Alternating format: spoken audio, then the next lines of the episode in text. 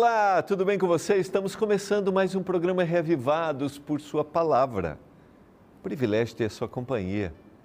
Muito bom estarmos juntos para lermos a palavra de Deus, meditarmos neste projeto de leitura de um capítulo a cada dia.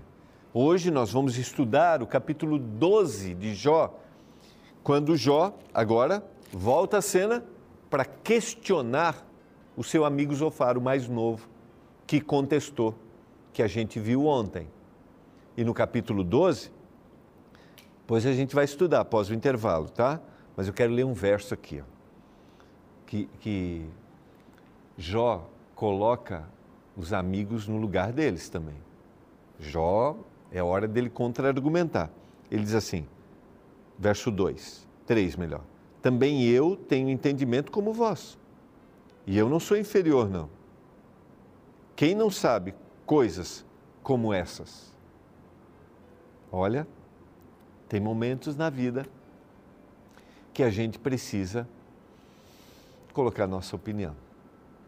De forma equilibrada, assertiva, mas nós precisamos. E é isso que a gente encontra aqui. E que a gente vai conversar daqui um pouquinho. O longo discurso de Jó, no capítulo 12 apresentando agora a sua defesa, dizendo: não contestem, eu também sei como as coisas são. Eu espero que esta mensagem motive você, toque o seu coração. Eu quero convidá-lo a conhecer mais da palavra de Deus através dos guias de estudos que a gente distribui gratuitamente aqui na Novo Tempo. Quero te apresentar esse aqui, ó, dessa temporada ele é gratuito porque tem um patrocínio dos Anjos da Esperança. A cura do pecado. Se você quer conhecer mais da palavra de forma sistemática aqui, os vários acontecimentos da história da humanidade, os vários acontecimentos bíblicos que a gente tem relacionados ao tema do pecado. Lembrando, você pode mandar mensagem no WhatsApp, você pode acessar o nosso site ou você pode ligar para a gente em horário comercial. Ligue e peça seu guia de estudos, é gratuito. Obrigado a você que é um anjo da esperança, que ajuda a gente a fazer essa distribuição para aqueles que são inscritos na nossa escola bíblica. Lembrando que você pode compartilhar nossas mensagens através do Spotify, através do Deezer e fazer sua inscrição no nosso canal do YouTube e acompanhar todos os dias nosso comentário de um capítulo da Bíblia todo dia. É. E aí você vai tendo uma noção do que a palavra de Deus apresenta. Lembrando que você pode compartilhar com seus amigos também o que está lá no YouTube. Compartilhe com seus amigos. Eu tenho a certeza que será uma grande bênção. Não esqueça, ore por eles para que esta mensagem seja uma mensagem importante para aquele amigo, para aquela situação. Porque a gente tem que ter sensibilidade espiritual quando a gente apresenta a palavra, porque a palavra deve tocar o coração pelo poder do Espírito Santo. A gente vai para o intervalo, é rapidinho, e eu já volto com o nosso comentário de Jó, capítulo 12.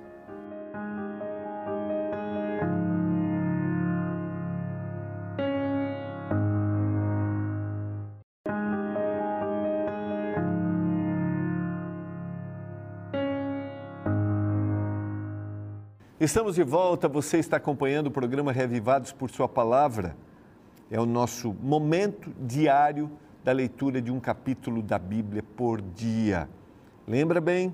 Essa leitura tem que ser tranquila, atenta. Essa leitura tem que.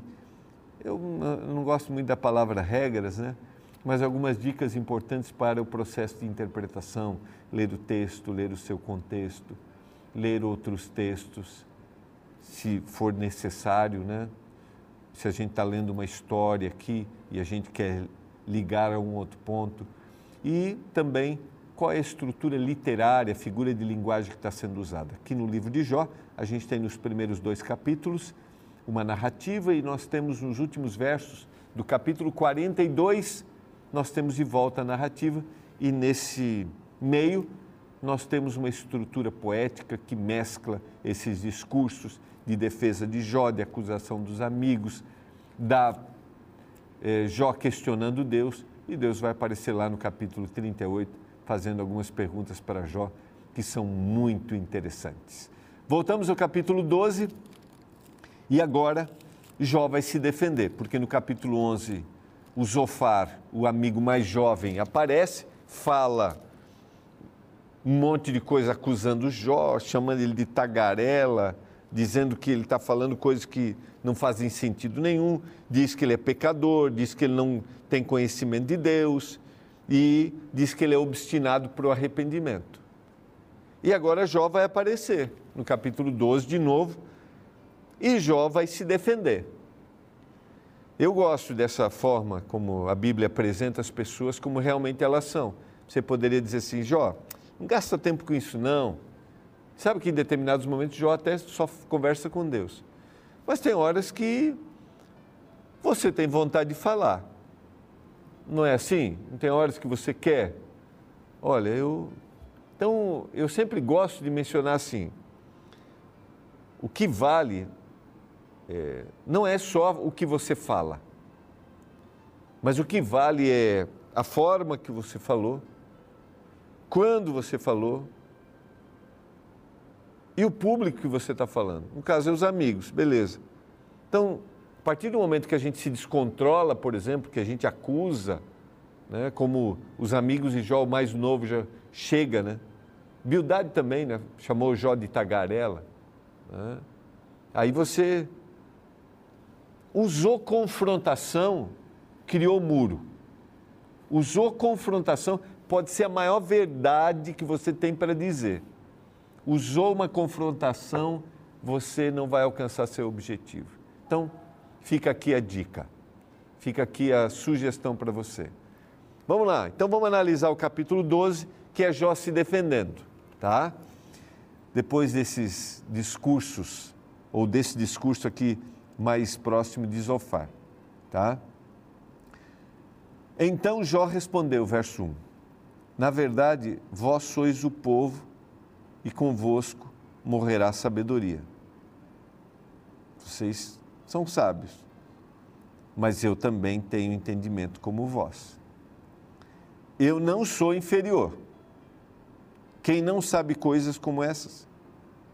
Olha, bonito, né? Assim, ó, a forma de Jó. É o seguinte: vocês são sábios mesmo. Né? Essa é uma estratégia de discurso bem interessante, né?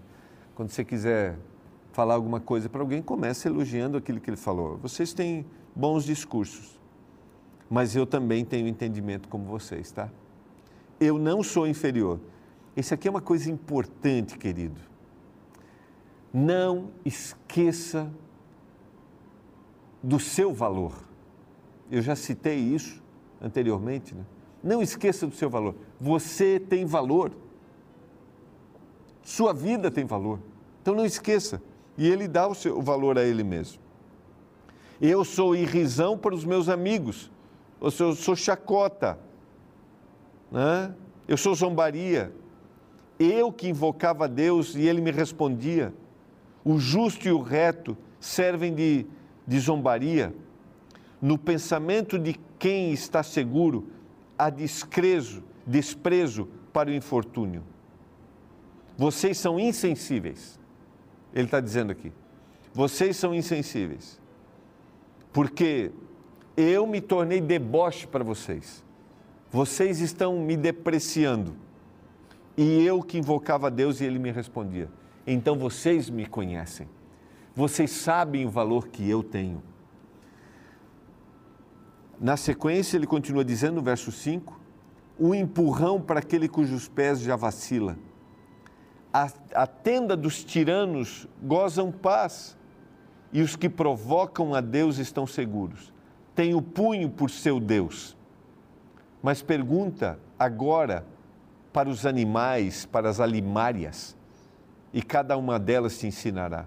As aves do céu, e elas te farão saber ou fala com a terra e ela te instruirá. Até os peixes do mar vão te contar. Qual entre todos esses não sabe que a mão do Senhor faz isto? Sabe o que, que Jó está dizendo? Jó está dizendo assim: eu conheço Deus, eu sei o poder de Deus, eu sei o que Deus faz. Então não venham me dizer que eu não sei o que eu estou fazendo, que eu não, o meu discurso não tem valor, que eu não sei quem é Deus, porque eu conversava com Deus e ele me respondia. Tem determinados momentos da vida da gente que nós precisamos colocar algumas pessoas que ousadamente nos desrespeitam no lugar delas. É isso que Jó está fazendo. Jó está sendo ético, fino, com argumentação, mas Jó está colocando os amigos no lugar deles. E em determinados momentos, e eu vou te dizer de coração, faça isso de forma equilibrada, não muros não serão criados e você vai ser respeitado por isso, ainda que há uma sucessão de discurso aqui de contestação, mas tem momentos. E Jó pensou, eu agora preciso colocar os meus amigos no lugar deles também. Eles vieram aqui, ficaram sete dias, choraram, estiveram comigo aqui, mas a hora que eles começaram a falar, eles começaram a não me abraçar, não me acolher, e eu preciso colocá-los aonde eles devem estar. Sequência. Não na sua mão está a alma e todo ser vivente e o espírito de todo gênero humano. Está falando a respeito de Deus. Ele está dizendo: Eu sei quem é Deus. Porventura o ouvido não submete a prova as palavras, como o paladar prova as comidas? Pensem no que vocês estão ouvindo, em outras palavras, ele está dizendo: Está a sabedoria com os idosos e na longevidade o entendimento? Ele está falando a respeito dos amigos que são mais velhos. Está na sabedoria, está a sabedoria com os idosos e na longevidade o entendimento? É para estar. Porque quanto mais o tempo passa, mais nós deveríamos aprender e mais sábios nós deveríamos ser. Mas necessariamente não está. A gente pode encontrar muita gente que teve experiência de vida, só que não tirou lições dessa experiência e pode não ser sábia. A tendência é que quanto mais o tempo passa, mais a gente vai adquirir sabedoria se nós estivermos atentos àquilo que acontece e tirarmos ensinos para a nossa vida pessoal. Mas ele está dizendo assim: com vocês não está acontecendo isso. Não, ele responde no verso 13. Com Deus está a sabedoria e a força. Ele tem conselho e entendimento. Veja que interessante. Jó agora entra num caminho para dizer assim: eu estou questionando Deus, mas eu sei quem é Deus e eu reconheço a Deus. Os meus questionamentos sobre quem é Deus, ou melhor, sobre o que Deus está fazendo comigo, não significa ou não significam esses questionamentos que eu não sei quem Ele é e que eu não o reconheço como Deus. Isso aqui é importante para a gente. Às vezes a gente quer consolar alguém e a gente é, questiona, por exemplo, quando alguém está no sofrimento e diz assim: não pergunte por quê. Por que está acontecendo? Pergunte para quê. Aí a gente volta àquela visão de que Deus nos faz sofrer porque quer ensinar alguma coisa para a gente. Isso pode acontecer? Pode acontecer, mas necessariamente não, porque nem tudo é da vontade de Deus. Então, esse não é um conselho. Então, se alguém quer perguntar por que está acontecendo, deixe ele perguntar por que está acontecendo. Se esse é o desejo do coração, mesmo que não tenha resposta, deixe ele perguntar. Não importa qual seja o grito da nossa alma, Deus está próximo para ouvir esse grito podem ser os piores questionamentos, os mais absurdos. Deus está ali. Deus é Pai. E um pai sempre tem ouvido atento para ouvir o seu filho. Não importa qual seja o contexto, ele sempre tem. Sequência. Verso 14: O que ele deitar abaixo não se reedificará, falando a respeito de Deus. Lança na prisão e ninguém pode abrir. Se retém as águas e elas secam. Se as larga, devastam a terra. Com ele está a força e a sabedoria. Se, seu é o que erra e o que faz errar. Aos conselheiros, leva os despojados ao seu cargo e aos juízes faz desvairar. Dissolve, olha o reconhecimento que ele tem de Deus. São frases bem interessantes para a gente, tá? Dissolve a autoridade dos reis e uma corda lhe cinge os lombos. Aos sacerdotes leva os despojados do seu cargo e aos poderosos transtorna. Aos eloquentes ele tira a palavra e tira o entendimento aos anciãos. Mais uma vez ele questiona mesmo diante da sabedoria, da idade, vocês não estão agindo corretamente. Lança desprezo sobre os príncipes e afrouxa o cinto dos fortes. Das trevas, manifesta coisas profundas e traz à luz a densa escuridão. Multiplica as nações e as faz perecer, dispersa-as e de novo as congrega tira o entendimento aos príncipes do povo da terra e os faz vaguear pelos desertos sem caminho. Nas trevas andam as apalpadelas sem terem luz e os faz cambalear com ébrios. Jó olha para os seus amigos e está dizendo assim: Vocês acham que eu não conheço Deus? Eu conheço Deus. Eu conheço tanto Deus, tanto que eu posso falar com Ele a respeito de qualquer coisa. Eu quero fazer uma pergunta para você hoje. Quanto você tem conhecido a Deus? Quanto tem sido a sua proximidade de Deus? O conhecimento vem através dessa proximidade. E essa proximidade vem através da comunhão diária que a gente tem. Cada vez que eu abro a palavra, o Senhor tem alguma coisa para me dizer, alguma coisa para me ensinar. Eu não me acho superior aos outros. Não. O cumprimento da lei se dá em amar ao próximo como a si mesmo. Quanto mais proximidade, mais intimidade, maior será o meu abrir do coração. E eu quero te convidar hoje, nesse dia, não deixa que as inúmeras tarefas que você tem, que os inúmeros compromissos que você tem, façam você se afastar de conhecer verdadeiramente a Deus. Você talvez tenha histórias para me contar de ao longo da sua vida, quantas dores, quantos sofrimentos, quantos momentos difíceis você passou e você superou. Essa é a sua história com Deus.